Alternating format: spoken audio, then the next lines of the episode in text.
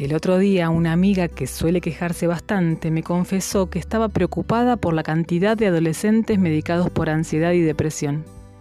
Y yo le pregunté, ¿vos quisieras irte a vivir a un país que está constantemente bombardeado? Bueno, para muchos adolescentes, la vida del adulto es como ese país, solo que ellos no pueden elegir quedarse.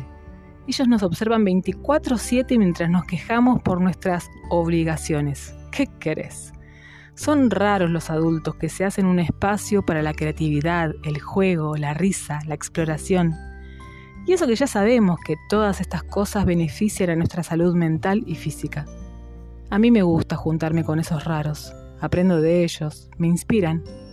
Así que si conoces a alguno, hacémelo saber y compartiles este, mi raro homenaje.